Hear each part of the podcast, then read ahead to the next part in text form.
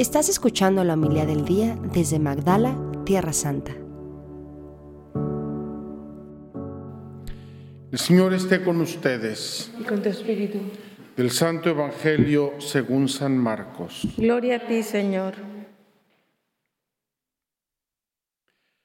En aquel tiempo entró Jesús en una casa con sus discípulos y acudió tanta gente que no los dejaban ni comer. Al enterarse sus parientes fueron a buscarlo, pues decían que se había vuelto loco. Palabra del Señor. Gloria a ti, Señor Jesús. Queridos hermanos, llegamos ya al segundo libro de Samuel. Probablemente no habían ustedes reparado en ello. Hemos venido leyendo y comentando el primer libro de Samuel y hoy ya estamos con el segundo libro de Samuel. Y el segundo libro de Samuel inicia prácticamente con la muerte de Saúl y de Jonatán, su hijo. Les dejo de tarea ver qué pasó con Saúl y Jonatán, es muy interesante y no es muy lejos de aquí. Hace unos 15 días, el domingo, hicimos un paseo, aquí la familia de Magdala, que somos literalmente seis o siete, y fuimos precisamente allí, estuvimos visitando un valle, el valle de Yisrael, en donde ocurrieron muchos de estos episodios y donde murió Saúl y donde murió Jonatán.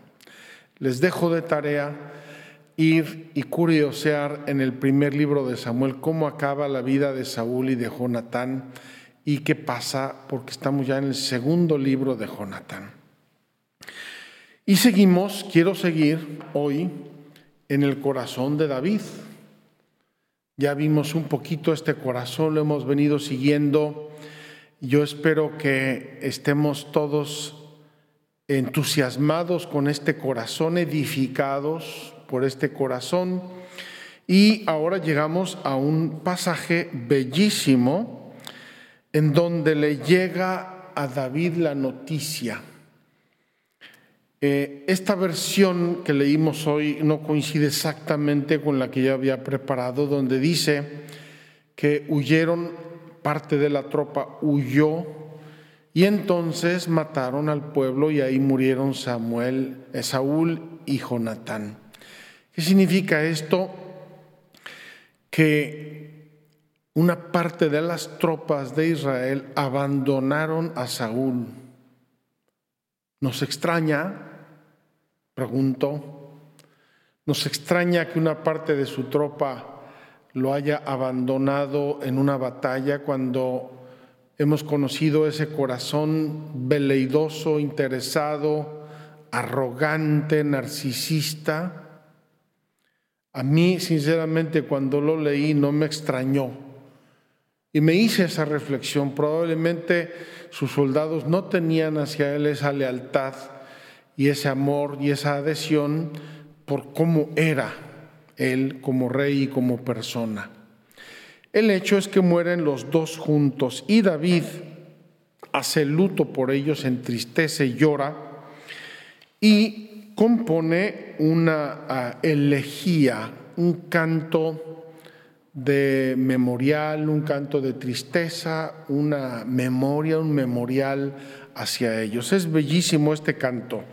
Y quiero detenerme en una frase porque con nuestra mentalidad moderna y con muchas de las cosas que hay en los medios de comunicación, podría inducirnos a un error. Supongo que lo cacharon mientras estábamos leyendo. Eh, David canta que son héroes, que son valientes, que cayeron, y se duele mucho, dice que eran como águilas, como leones, inseparables en la vida, tal, lo cual a mí me sorprende. Que lo diga de Jonathan, su amigo, y que le salvó la vida, me parece muy bien.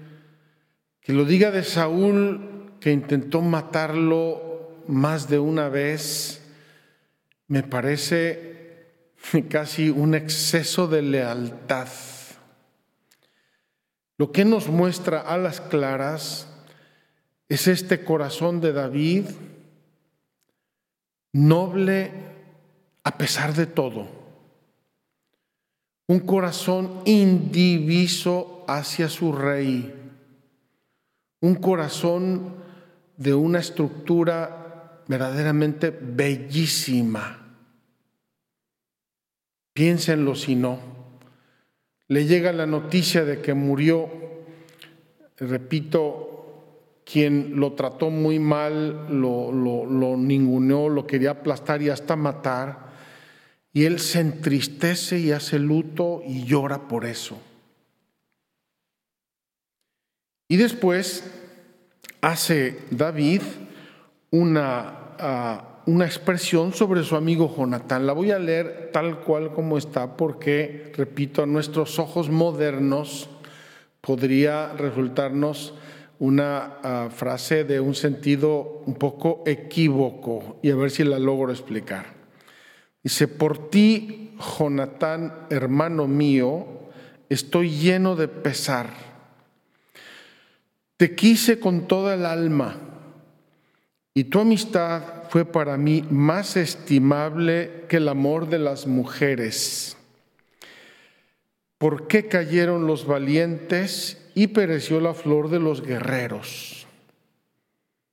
Repito esta expresión bellísima y noble de David en nuestro tiempo y en nuestra mentalidad y en nuestra cultura podía inducirnos a un error o a una mala interpretación. ¿Qué es lo que está diciendo aquí David? Miren, normalmente el amor de una mujer eh, en nuestra mentalidad lo medimos tristemente y reductivamente por la relación conyugal que tenemos con ella, como si el amor se limitara a la sexualidad.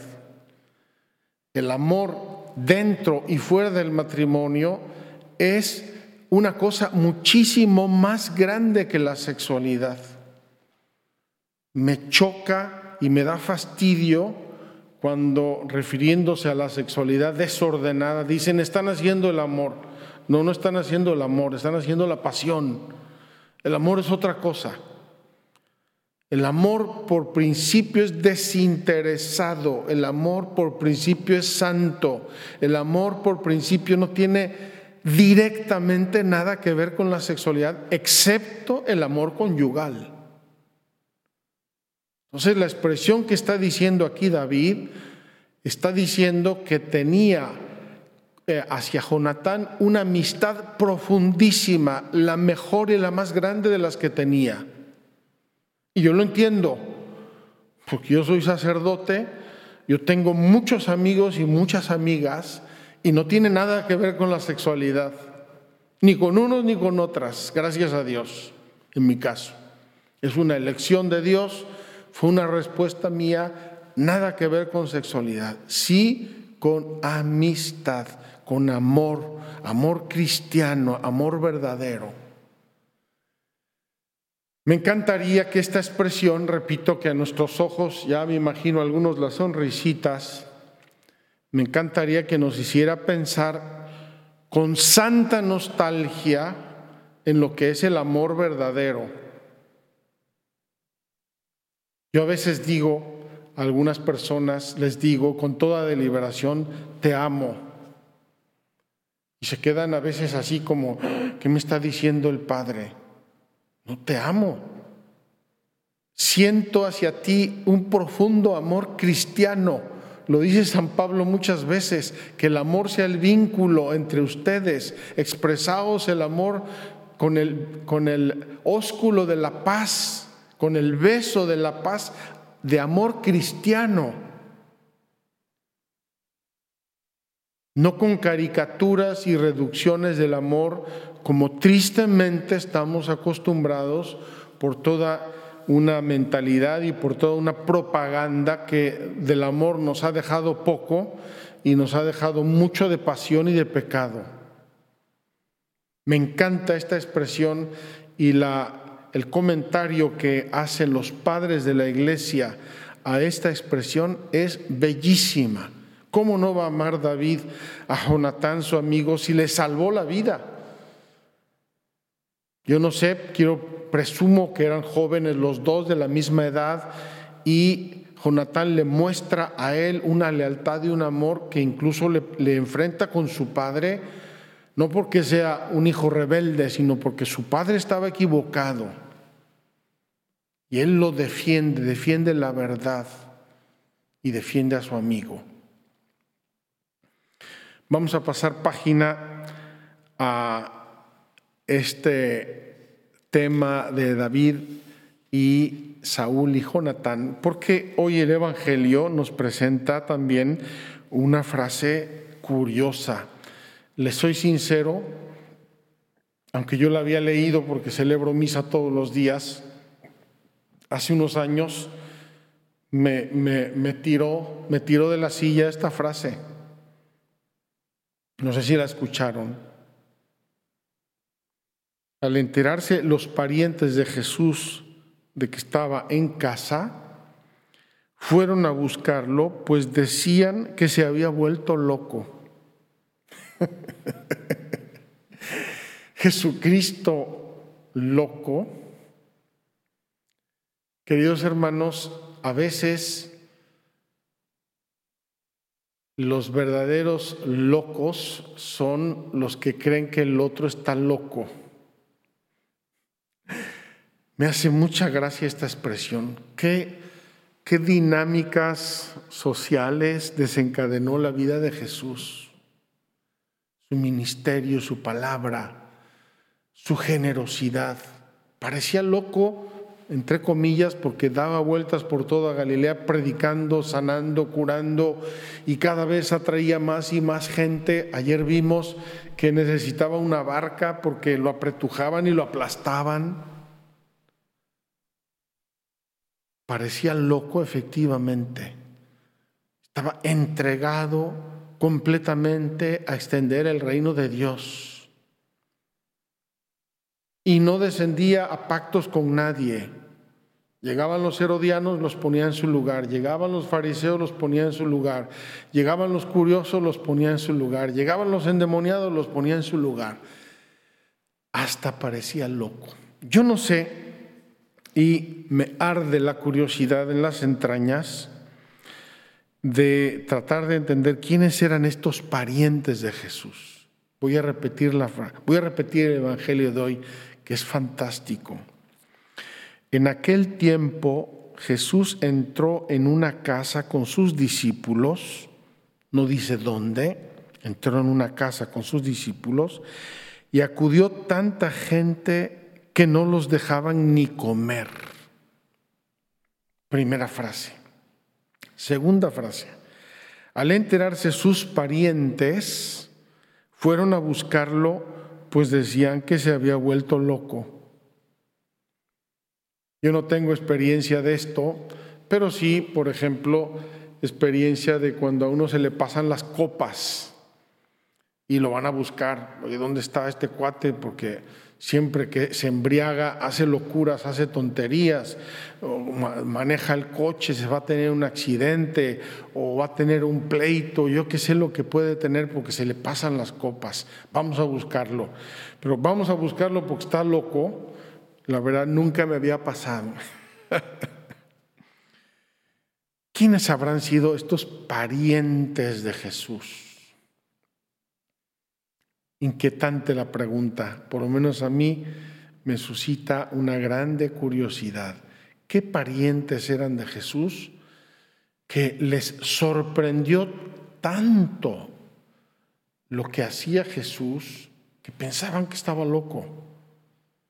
A lo mejor estaban en una casa cercana y dijeron, vamos a agarrarlo porque mira el jaleo que está montando con tanta gente, con tantos eh, eh, enfermos y gente que lo está siguiendo por todos lados.